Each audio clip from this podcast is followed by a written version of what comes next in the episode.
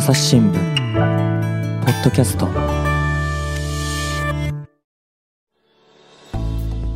朝日新聞の神田大輔です、えー今回はですね新聞社の垣根を越えまして長崎新聞社さんからですね記者の方にご出演をいただいてお話を聞いていこうと思います、えー回線つないでおりますのは長崎新聞の生活文化部の記者神村ゆりえさんです。よろしくお願いします。よろしくお願いします。神村さんね、えー普段からあのはい。長崎新聞の方のポッドキャストにもご出演になってる。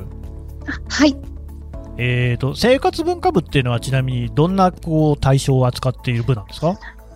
はい。えっ、と、生活文化部というのがですね、えっ、と、今、記者が、えっ、と、4人、4、5人いる部署なんですけれども、ま基本的には、あの、長崎県内の、えー美術、そして、えー芸能、えっ、と、それとその、文芸、郷土芸能、短歌とか俳句とかですね、このあた、あと歴史、このあたりの分野を、えっ、と、記者でそれぞれ担当分けをして取材をしている部署になります。なるほど。ただですね、今回何をお話しいただくかっていうと、まあ、あの分野でいうと教育っていうことですよね。そうですね。はい。そのようになってます。これはまあ、普段は教育っていうと、おそらく報道部とかの。領域にはなってくるわけですよね。まあ、そうですね。一応生活文化部ってあの文化と生活が合体してて、この生活っていうところが、その主にうちの生活面っていうところに重なっているところなので、もちろん福祉だったり教育だったり医療だったり、まあ、触れない分野ではないんですけど、うんうんまあ、主に、まあ、報道部さんがやることも多いですし、まあ、うちでもやるしっていうような感じですかね。なるほど。で、はい。今回のお話ではどんなお話なんですか？あはい。えっ、と、今回はですね、そもそも、そもそものお話なんですけど、うんあの、弊社では5月から LINE を使った新たな情報窓口の長崎ポストっていうものを、えっと、開設していて運営をしています。いわゆるその、えっと、オンデマンド報道っていうのが今、新聞社界隈では流行っていますけれども、ね。まあ、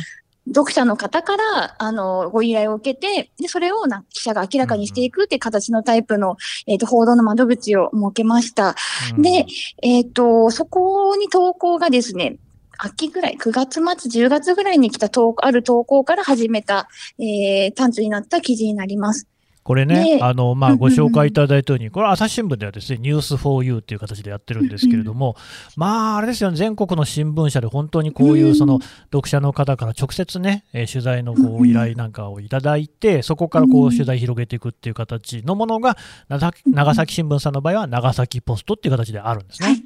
はい、そうなんです。で、その、じゃあどんなものなのかっていうとですね、はいはいあの、ご投稿いただいたのは、県内に住んでいる40代の女性の方で、うんえーお子さんを持っていらっしゃる方。で、そのお子さんの小学校4年生の長男さんが、あのー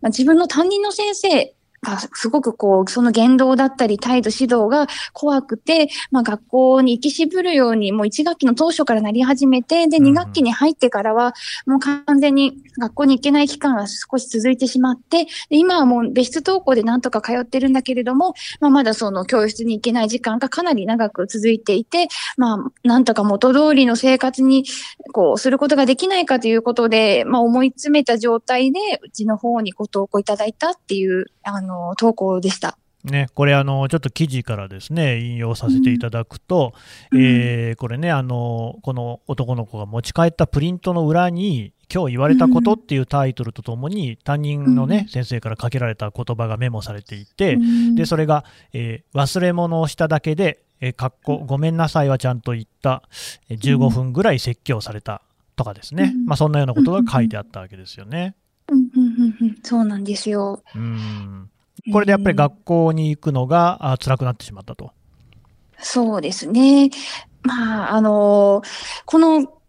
親御さんからもですね、かなり、かなり詳細なこう記録を取ってらっしゃって、ほうほうまあ、その、い見てもらったんです。本当にこの記事に書いてるのはもう一部で、まうんあ、記事に書いてるもので言えば、例えば、あの、まあ、この子はたまたま宿題忘れた時にその長時間の説教を受けたっていうことを書いてますけど、ん。この子以外の子が、例えば、その宿題をし忘れてきた時に、あの、まあ、終わるまで、あの、昼休みも解かされて、で、あの、昼休み過ぎても終わらなかったら5時間目の授業とかも、あの、じ教室の前の方に机を持っていかされて、で、そこで終わるまで別の授業があってるのに、その子だけはこう宿題をさせられるっていううん。こう指導があったりとか、まあ、あとはその、そうですね、こう、まあ、これはちょっとコロナ対策もあるようなので、ちょっと一概に言えないんですけど、まあ、教科書忘れた子供に隣の子に見せてって言って、こう見せてもらうのをこう禁じたりとか、まあ、そういうこうご指導があったみたい。もっと他にもですね、ちょっとこう、あるんですけれども、まあそういうちょっとこう、行き過ぎた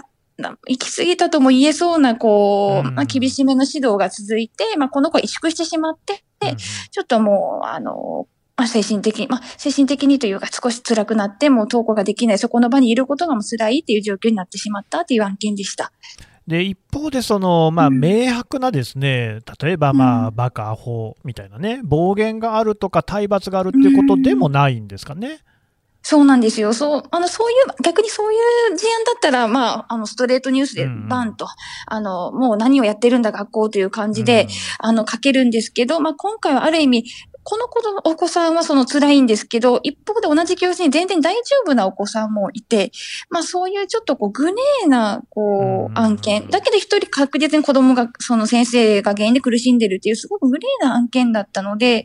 まあちょっとこう、どう取り扱えばいいんだろう、どう取材すればいいんだろうっていうちょっと悩みを感じた記事ではありました。そうなんですよね、これ、まあ、我々その新聞記者として記事を書くときに、やっぱりこうこういう問題だ、まあ、見出しが立つ、立たないなんていう言い方をしますけれども、ここが問題だっていうのがはっきりしているものは、まあ、ある種こう書きやすいといいますか、ですね。定型の書き方みたいなのもありますし、事件事故なんていうのが特にそうですが、他方、ですね世の中の事象っていうのはそうじゃないものもいっぱいあると、でまさに今回の事案なんていうのはグレーで、なかなかひょっとするとね、あの昔々の新聞だったら記事にするのが難しかったような話かもしれないですよね。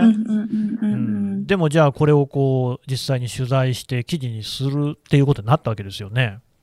そうですね。やっぱり最初はその上の上司の方からも、まあその学校の、まあいわゆるトラブルの中に新聞社が介入していっていいのかっていうふうに、まあコメントはあったんですけど、まあ私としてはやっぱり、あの、お母様、お父様が言ってらっしゃることは確実にその理不尽なことではないですし、で、その、まあ懲罰したい、その先生を懲らしみたいとかではなくて、まあこういう問題があるっていうことを知っていただきたいし、それについてその保護者も先生も考えてもらう機会を作ってほしい。で、何より同じような、あの、子供を来年、再来年産まないないように、何かここで声を上げたいっていうことだったので、まずそれを救い上げたいなっていう気持ちが一番強かったので、うん、まあちょっとがん 頑張ってみようというか、ちょっと形にしてみようっていうふうに思いました。で、取材はどんなふうに進めたんですか？そうですね。まずは、その、まあ、長崎ポストの LINE 上でやり取りできるとこまでやり取りして、あ、これはちょっとあった方がいいなっていう判断をしたので、まあ、一回その前に一回電話をして、で、ちょっと事情を聞いて、で、それからまあ、ご夫婦、ご両親でまた会ってもらって、まあ、資料とかももらい、まあ、それに基づいて次はまあ、学校側である、まあ、学校と教育委員会、それからまあ、あの、先生、現場の先生とかにも取材しましたし、まあ、指揮者にもっていう形で、こう、どんどん、あ、この声いるかも、この声いるかもっていうのが取材を進める上で、こう、出てきたので、それに従って、まあ、必要な人に話を聞いたっていう形を取りました。なるほど。で、まずその親御さんのお話を伺ったときには、これ、あの、どんなことをお話になってたんですか？そうですね。やっぱり、もうあの、まあ、経緯ですよね。うん、こう、春から子供さんがどんな反応をまず示されて、それからこう、どうやって学校に行きしぶりになっていったのかで、今はどういう気持ちで、こう、学校に通ってて、まあ、家ではこんな風に過ごしているとか、そこをまあ、もう時系列に沿って聞いていって、あとはその、やっぱり、こう先ほども話が出てきたんですけど、まあ、長崎ポストって本当にこう、明らかな悪というか、事件事故みたいなものよりも、やっぱりこう、これって困ってるけど、でも新聞的には扱える、どうすればいいっていう、こう、迷うようなことがこう多かったので、まあなんかまあそこら辺をこう、あの、明らかにししな、まあお母さんたちからの話を聞いてると、あの、そうですね。あまあ、やっぱりちょっとこう、あの、まあ、これはちょっとかた、重なりますけども、形にしてあげなければ、まあ、もう考える機会のこう記事になっていけばっていうふうに、こう、いう気持ちがこう固まっていったので、うんうん、まあ、そこが一番の印象ですね。まあ、ちょっとこう苦しそう、誰にも分かってもらえないっていう苦しさもありましたし、それとやこう他の子にも同じような経験させたくない、この子二つの思いがすごく強く感じていきました。うん。で、まあ、あのーこのちょっと学校に行きにくくなってしまったですね、4年生のお子さんのご両親、ご両親は学校を訪ねて、えーうん。担任の方と教頭先生なんかとこう話し合いをしたんですよね。そうですね。かなり何回かやってらっしゃいますね。うんうんうんこの時には学校側の対応としてはどんな感じだったんですか、そうですね。まあそこがまたこの親御さんたちのその不満というか、やるせないポイントになるんですけど、まああの最初は学校の、まあ、管理職の先生、そしてご本担任のご本人、そしてこのご両親で話し合っているんですけども、まあ先生は基本的にこう、まあ自分はそんなつもりではなかったとか、まあそれは言っていないとか、うん。まあ、ちょっとこう、まあ、自己弁護、まあ、もちろんそれはべ 弁護するのは当然かなとは思い、思いつつ、まあ、基本話が噛み合ってない感じで、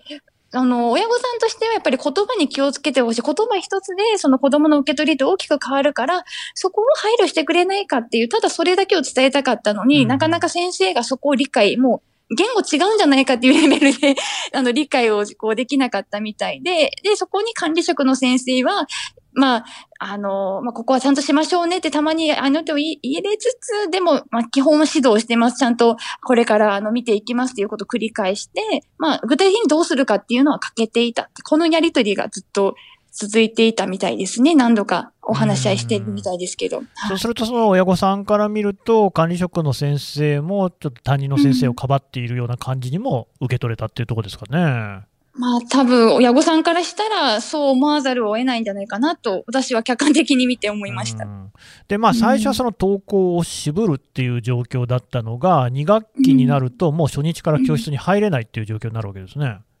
そうですね。もう登校する前からもう泣き出してしまって、で、なんとか学校までは行けたそうなんですけど、もう途中で担任の先生に会った時点でもう、あの、もうちょっと号泣して、もう教室まで行けなくて、その後翌日からはもう学校に行けないっていう状態がしばらく続いたとおっしゃってました。うん。で、その後はどうなったんですか？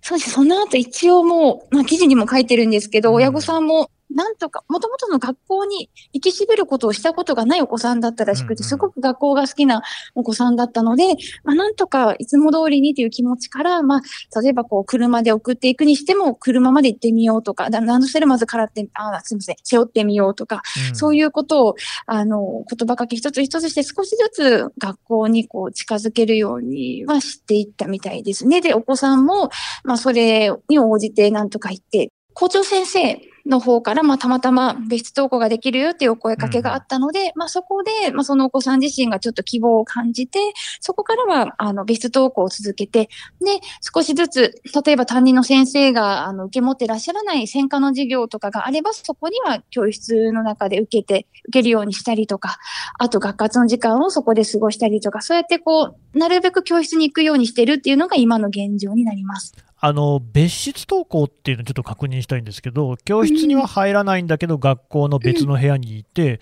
そこで自習をするってことですか、これは？そうですね。おそらく実習をしてるというお話を聞きました。ああ、なるほどね。ただやっぱりそうなると、そのまあ、このお子さんにとって引っかかってるのは、やっぱりその担任の先生ってことですよね。そうなんですよね。明らかにそうなんだけれども、ただ、うんその教育委員会とか学校側は、いや、そういう単純な問題じゃないとも思うんですよねっていうような、こう、発言もしてて、わーってこうが、こう、なんかこう、過ごし、ちょっと引いてしまったところがありました、え正直。いそういう問題じゃないってどういう意味ですか？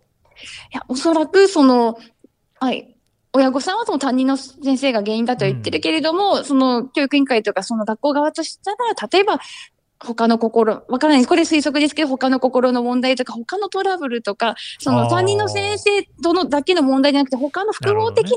要因がある話なんじゃないかって、あの、おっしゃってた時はちょっと唖然としました、私は。おただなんかその担任の先生を変えるなり、このお子さんが別のクラスに行くなりっていうような解決はできないんですか、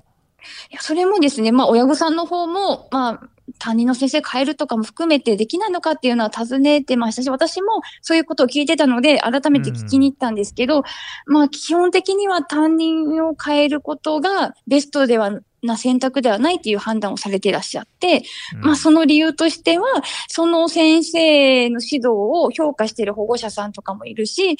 急にその学期途中とか学年度途中で先生が変わったことで、そういうこう、まあ利益を享受しているというか、他のお子さんにとっては不利益になるかもしれないっていう考え方をしていて、それで、あの、た担任を変えることがベストの選択ではないっていうような認識を持ってらっしゃるみたいです。まあ、クラスにはその問題なしとしている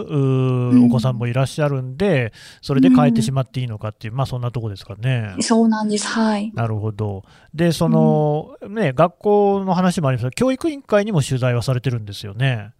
そうですね。あの、教育委員会と学校長がまあ同席して同時に取材するっていう。謎のパターンだったんです。はい。はあ。そのなんか今回のことをは、あの、問題だっていうふうには捉えてるんですか？あ、そうなんですよ。重大事態だとか、異常事態だっていうふうには、あの、取ってらっしゃるみたいなんですけども、ただその言葉と裏腹に、こう、説明としてはさっき申し上げたような、まあそういう、もう全体を考えると変えるっていう選択はちょっとできないとか、あの、まあ複合的な話だからという言葉も折々に出てきたので、なんかどうい、どれぐらい重大に受け止めてるのかなって、こうんう、メモを取りながら首をかしげるところではありました。だからその後も、その、河村さんおっしゃったように、別室登校が基本で、まあ、出られるうん、その担任の先生がいないような授業には参加することもあるっていうような状況が続いていると。そうですね。うん。で、あの、冒頭に、その、他にもですね、あの、この担任の先生には取材はしてないんですよね。そうなんです。そこがちょっとできなかったんですよね。まあまあうん。他の現場にいる小学校の先生に取材したんですか？あそうですね。はい。ちょっと取材をしてみました。これはどんなことをまあ、そうですね。その先生、あの、若い、若手、まあ、30代の、こう、この当該の先生に比べたらうん若い方なんですけども、まあ、やっぱり子供たちと接する中で感情的になってしまうところは、こう、どうしてもあると。で、あるし、そういう自分を反省するんだけども、まあ、逆にその反省を生かして、もう自分はもうちょっと今無理だからそっとしてとか、ちょっと、あの、少し静かにしてくれるっていうふうに、こう自分にこう小休止を与える形で、その感情の高まりをこう抑えていらっしゃる工夫をされてるっていうお話をまずされていたことと、うんうんあとはその、やっぱりベテランの先生になるとそのプライドがこう高いゆえに、そういうこうちょっと子供たちにお願いだから高校してっていうのをこう言いづらいところもあるんじゃないかなっていう、こう、ちょっと心情を察した言葉もいただきました。なるほど。なかなかしかし、今までの話を聞いていると、こう、記事にするっていうのは難しそうな話ですよね。そうですね。うんそうなんです。それは、あの、本当にそうでっていうのが、こう、何度もおっしゃってる、申し上げてる通り、そういう、こう、明らかな体罰暴言であれば、もう誰が悪くて、誰が被害者っていうのがわかるんですけど、そ、もう捉え方の問題でもあることはあるかなと思ったので、まずその、このお母さん、お父さんが、その愚痴を言ってるというか、ただ主張だけをしてる、自分たちの子供可愛さに主張してるんだっていうような、そういう受け取られ方はしないようにっていう思いがあったので、まあ、あの、いろんな方に聞きに行きましたし、一応その教育委員会、学校の言い分も、まあ、載せるようにはしてっていう、そこは工夫がいりました。うん。うんうんうん。これね、実際の記事、私も拝読しましたけれども、この大学のね、先生なんかにもお話を聞いて、ええ。まあ、いろいろな面から、こう、今回の件を考えた上で、記事としてまとめてますよね。そうですね。もう、とにかく、あの、いろんな声、なんだろう、みんなの問題にしたかったので、そこは工夫をしました。いろんな人を巻き込むようにですね。うんうん。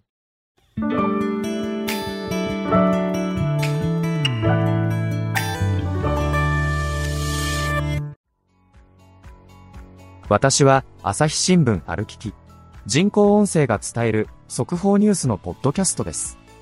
通勤中でも、お料理中でも、運動中でも、趣味の作業中でも、何かしながら最新のニュースをフォローできます。あなたの知りたいニュースどこででも。朝日新聞歩きき。たった数分で今日のニュースをまとめ聞き。えーで、記事掲載後の反響はどうでしたか？それが、そうですね、こう、まあ、予想通りのところと予想通りじゃないところ、それぞれあって、まあ賛否両論はやっぱりありました。うんで、あの、まあ、ひ賛否のピの方はや、やはりその、まあ甘やかしていいのかと。あの、社会にはもう理不尽なことだったり、まあ厳しいことが、あたくさんある中で、指導が厳しいっていうことだけで、こんなになんかこう、あの、こういう書き方をしていいのかっていうご批判はありました。うんうんで、賛成の方は、やはりその、まあ、自分のお子さんもかつて、まあ、今も含め、今の方も含めて、まあ、同じような問題にあったことがあって悩んでたと。で、なので、すごくこう勇気をもらったって自分を対応、子供の対応を続けたいとかですね、そういうこう共感のメッセージも一方でたくさんいただきました。河村さん自身は今回のケースについてはどういうふうに考えてますか、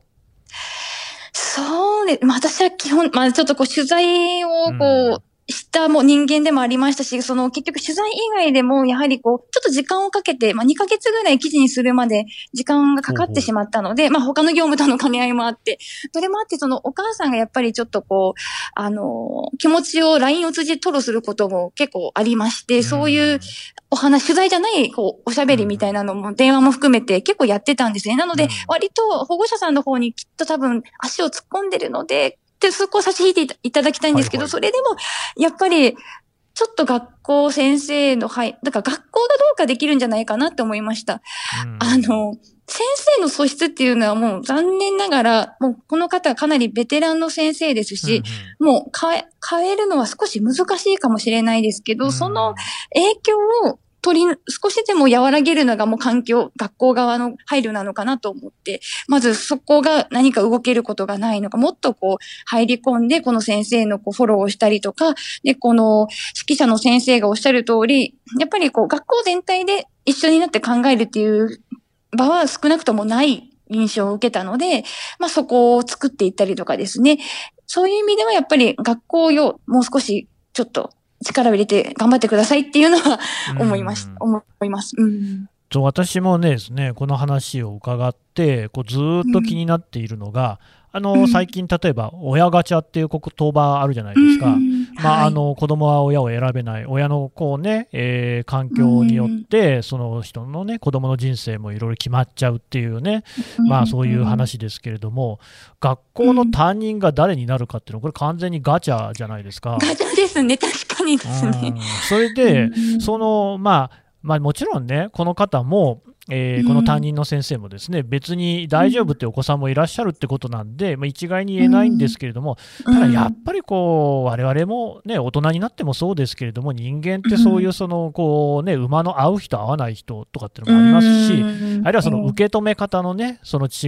いっていうのもありますから、特に今回のお子さんの場合だと、1年生から3年生までは何の問題もなく楽しく学校に通っていたわけなんで、まあ、そういうとこ考えるとですよ、なんかもうちょっと柔軟にできないのかなと。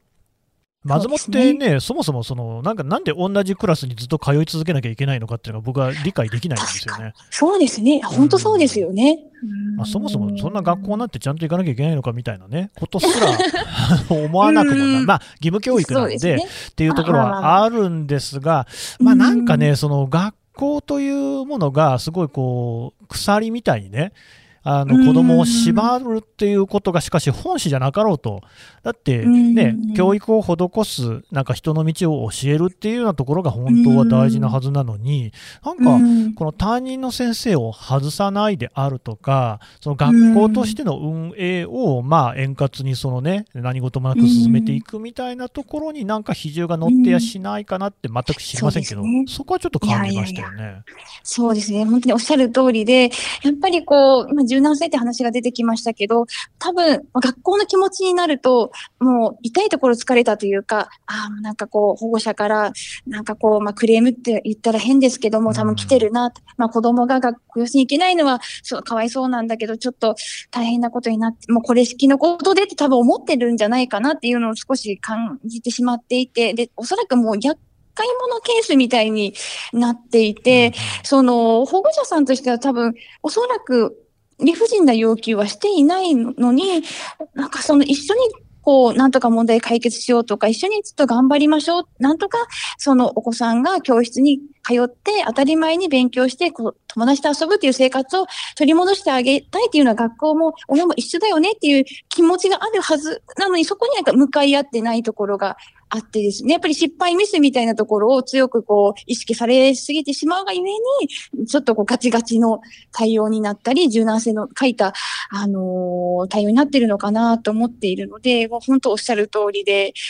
もう少しこう、ちょっと、肩肘、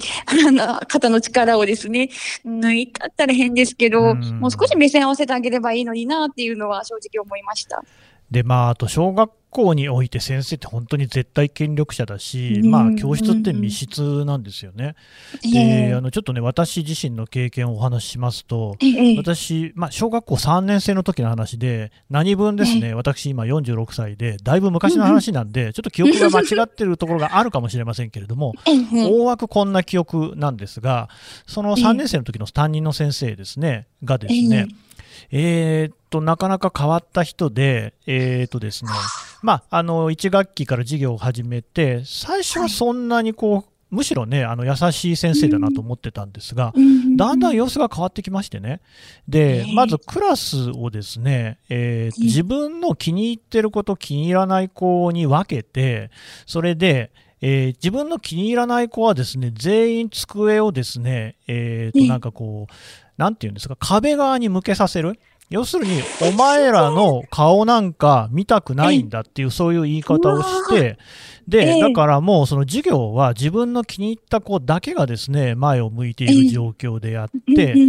で、他の子に対してはですね、そういうのをこう見えないようにして、で、もうやってることもなんかプリントをただ配るだけみたいな感じ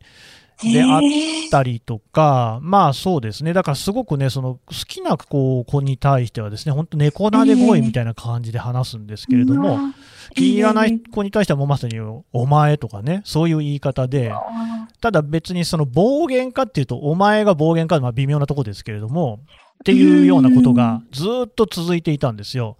で、ええ。私はただちょっと家庭の事情で2学期の途中で転校したんですね。で、あただその時点まで、だから、こう子供たちは誰もそのクラスがうんこういう状況になっているっていうことが異常だっていうことを親にも他の先生にも伝えてないんですよ。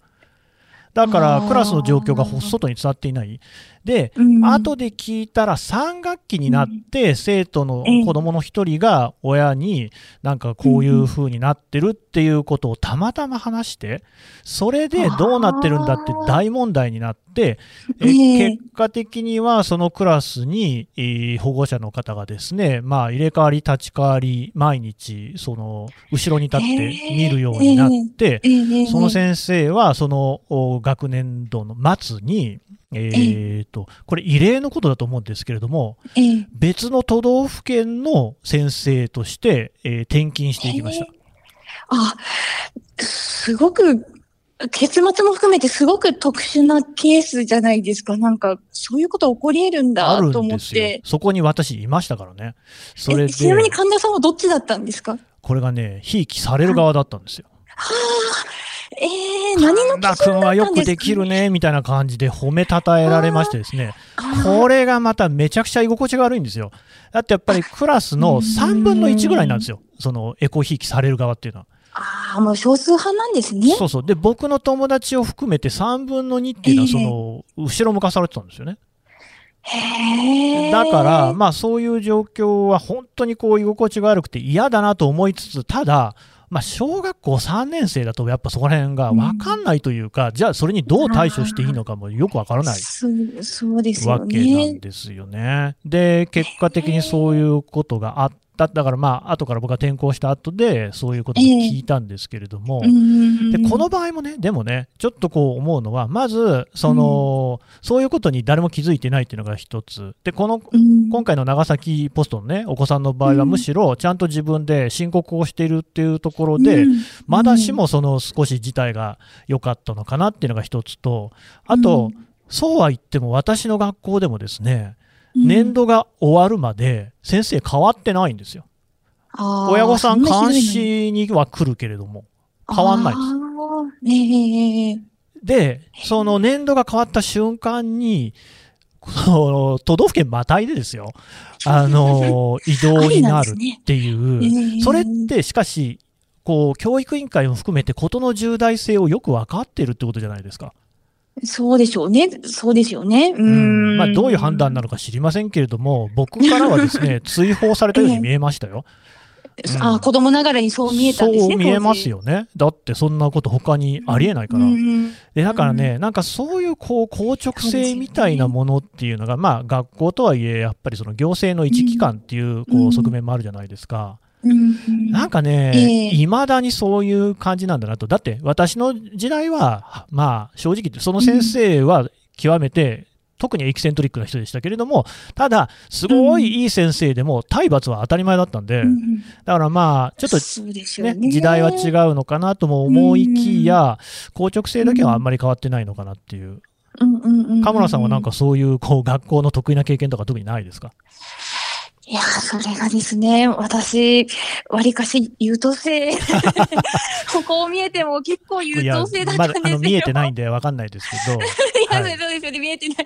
あの、優等生だったので、そういうこう、多分、その神田さんのクラスだったら、おそらく、その3分の1に入ってる生徒だったと思うんですよね。うんはいはい、ただ、一方で、やっぱり高校に上がると、そうですね、なんかこう、宿題忘れた子を先生がバコンって叩いたりとか、そういうのは、なんかこう、かなりびっくりしましたよね。わ、叩くんだっていう。で、なんかその、あとはその、ちょっとこれは話があれ、変な方向行くかもですけど、長崎県の、うん、その、私公立高校、県立高校に通って、長崎の場合は県立高校がもうほぼあの、私立より断然多いので、はい、大体進学を目指している子たちは県立高校の進学校に通うんですけど、まあなんか独特の文化がありまして、あの、例えば、もう国立、国公立じゃないと、あの、もう意味ないとか、私立とか受けないでみたいなところが平気でありますし、あの、うん、まあそういう変わった文化がですね、たくさんあるんですよ。あのそういう文化に接した時もかなりこう理不尽だし、それは今も変わってないらしくて、私も卒業して、高校卒卒業して12年、ん？十、もう十数年経ちますけど、あの、それでも変わってないって聞くんで、ね。うん、やっぱり教育現場の硬直性、まあどうしてもしょうがないですよね。その民間と違って、もうずっと先生の現場、教職にいる人たちが、まあところ変われど同じような人たちが集まった集団なので、変わりづらいんだろうなと思いつつ、そんな組織って怖いなって、この仕事をしながら思い始めました。だからなんかそうなんですよ、そのやっぱりこう私が以前に話を聞いた指揮者の方なんかでもおっしゃっていたのが、やっぱりこう、学校っていうのは子どもに対してですね勉強を教えるだけじゃなくて、その社会のルールっていうのを教え込むっていうその側面もやっぱりあると。で、それはその戦前なんかだと、こう、やっぱりですね、親民としてですね、教育直後もあって、こう、言うこと聞きなさいと。で、言うことを聞かないとこういうことになるんですよっていうことも教えられるっていう、そういう場だったっていうね。そんな指摘を聞いたこともあると。で、私の個人的な話にちょっと戻しますと、あの、さっきのね、3分の2はですね、えー、あの、だから顔背中を向けさせられていた。で、えー、給食の時間は、給食は立って食べさせられてたんですよ、彼らは。立っ行儀悪いですね。だから机に、その、食べるものは置いてあるんですけど立って食べる。私たちは座って、エコひいきされる側はね、座って食べさせられる。で、ここにおいては、だから教室が分断されてるわけですよ。そうすると、なんとなくその居心地の悪いがやっぱり言いにくいみたいなことにはなってくるのかなと。あと、だから、クラス内で、そうやってその、先生じゃなくって、クラス内でもやっぱりそれはだってね、その3分の2の方から見たら3分の1は羨ましいというか、なんか妬ましいとか憎らしいってことにはなってくるじゃないですか。で、今のその長崎ポストの話を聞いてて思ったのが、この先生もでもそんな明確な形は全然ないんですが、気にならないっていう生徒もいるわけですよね。で、一方で、このお子さんね、えー、当該のお子さんだけじゃなくて、気になってるっていうお子さんもいる様子ですよね。うん、そうなんですよ。なんとなくちょっと構図が似てるような気もしなくもない。つまりそんな風にこう明確に目に見える形にはなってないんだけれども、うん、やっぱり何かそこにこう教室の分断みたいなものが起こってないかなと。で、起きていたとしても、外部の人は保護者も含めて中の様子が全然わかんないんですよね。うんうんうんうんうん。なんかこういうその、まあ、ブラックボックス的な部分っていうのが、なんええこう学校って常にあるなっていうふうに思いますね。ですね、形を変えて、時代をね、続いてこんな風にブラックボックスがあり続けるって、なんかそれって怖い、社会はこんなに変わってるのに、学校だけ変わってないのがすごく違和感が私は、はい、すごくあります。結局今でもそのね、学校でいじめ自殺とかっていうのがなくならないじゃないですか。ええなんかそういうところもですね、こう何かこう、めまあ、閉鎖性とかね、密室性みたいなのが影響してやしないか、あるいは硬直性とかね、っていうところはやっぱ思いますよね。そうですね。もう本当に、ね、もうこの子が、とにかく一日も早く元の通りね楽な気持ちで学校で当たり前の生活を送ってほしいなって願うばかりなんですけど、まあ、記事を書いた後も、あの、お母様とやりとりしてますけど、まあ、そうそうすぐには変わってないというか、なかなか状況は厳しいということみたいです。まあ、あとこう、ね、若干無責任に聞こえるかもしれませんけれども、一つ言いたいのは、ですね、うん。あの小学校の授業ぐらいですね、多少受けてなくてもそんなに人生に影響しないんで、あのこうね、穏やかな気持ちで、そんなことよりも、やっぱりこう心をね、そんなこうね、うん。こう窮屈にしてまでやんなきゃいけないこととかって何もないと思うので、まあ、長い目でですね、見ていくことも必要かなと。だから学校や教育委員会にもですね、そこら辺はちょっと本当にもう少し柔軟な対応をね、お願いできればなってとこですかね。もう本当にそこにつきます、本当に。はいうんしかしやっぱりこういう取材ができるっていうのも、そういう読者の方からね、えーその意見をいただけるっていうところが大きいですよね。そうですね。やっぱりこう、本当に長崎ポストをやってみて、まあもう半年以上過ぎましたけど、感じているのが、もう社会って本当になんかその、問題ってその人の価値観それぞれで、うん。なんだろう、私たちが見えてないところで問題ってたくさんあるんだなっていうのは当たり前のことを気づかされて、やっぱりどうしても記者がね、あの、もう朝日新聞さんなんかもっとすごい規模でいますけど、たくさんいて、それ、うん。それで問題の見方とか価値観が違うけれども、それでも足りないセンサーとしては多分社会を感じ取るセンサーとしては足りないみたいで、それをすごく思い知らされたっていうのと、やっぱり読者の方、新聞を読んでくださる方にとっては、その白黒はっきりした悪事のことも大事なんですけど、こういうグレーな話を、やっぱり形にしていくっていうニーズもあるんだなっていう、そこのニーズを、はい、改めて感じた取材でした。これね、本当すごくいいことだと思っていて、やっぱりその、どちらかというと新聞ってこう白黒をね、はっきりつけさせるっていうようなところがあると思うんですけれども、そうじゃい。ないんだと。で、そういうことってでもやっぱり我々が内側から言っていってもなかなかこうね、記事として載らないっていうことで終わっちゃうんだけれども、こういう場ができて、それでこの実際に読者の方からご意見が寄せられると、やっぱりそこは当然尊重する、せざるを得ないっていうところで記事にもつながってくる。だからやっぱりこの読者の方のある種の外圧みたいなものによって、新聞の紙面がよりこうね、なんかこう多様なものになるし、生き生きしてくるっていうのは、す。ごい大事なことですよね。うん、そうなんですよ。やっぱり私たちその、もう、新聞人みたいな、こう、考え方でうん、良くも悪くも、やっぱり固定化されてるところがあるので、まあ、そこを、あの、つついてくれるというか、そうじゃないよって、もっとここにもほら、やるべきことあるよって教えてくれてるのが長崎ポストかなっていうふうに思ってるので、まあ、ね、こう、正直ですね、やっぱり、いろんなご投稿が来るので、返信するのが、こう、とてもしんどい時っていうのはあるんですよね。やっぱり怒ってらっしゃる方の文章、すごい怒りにまみれてるから、それを読むのはしんどい時もありますし、やっぱりこう理路整然とまとめられてない状態の文章が届く、それを読み解くっていうのも、なかなか辛い時もあるんですけど、でもなんかそこから目を背けずにですね、ここってもしかしたら何か隠れてるんじゃないっていう、そういう気持ちを忘れずにですね、一通一通に向き合っていって、まあこういう記事を、今回の記事のようなものを形にできたらなって今思ってる次第です。なるほどね。いや、勉強になりました。河村さんどうもありがとうございました。あ、ありがとうございました。は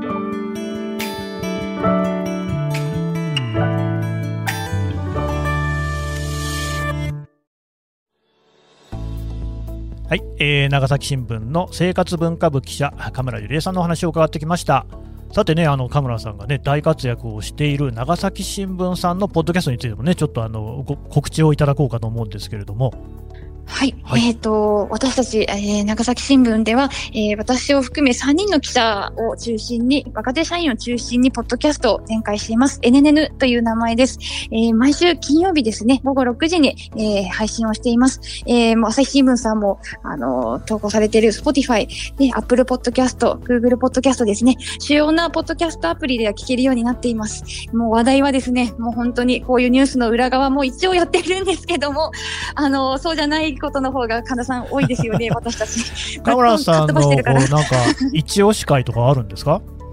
そうですね。私、そうですね。一押し会、どれも一押しではあるんですけれども、うん、まあ、あの、まあ、自分が発案したもので言うと、ちょっとこう、ビジネスおやつという、こう、仕事中に食べたいおやつの、こう、選手権だったりとか、コンテストだったりとか、あと文房具の話とかですね、うん、ちょっとや柔らかめのですね、うん、あ、新聞社員って、新聞記者って多分ニュースのことを難しく言ってるんだろうなって思ってる人にこそ聞いてほしい、そのやわネタの回をですね、ぜひちょっと探してお気に入りのものを聞いていただきたいなと思ってます。じゃあね、ちょっとそんなところから聞いていただくといいかもしれませんね。はい。はい、真面目なとこもよろしくお願いします。はい。カ野さんどうもありがとうございました。はい、こちらこそありがとうございました。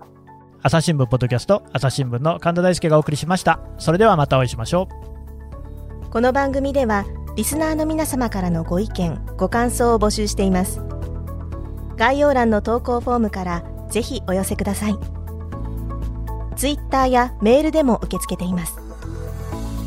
ツイッターでは番組情報を随時紹介しています。アットマーク朝日ポッドキャスト朝日新聞ポッドキャストで検索してみてください。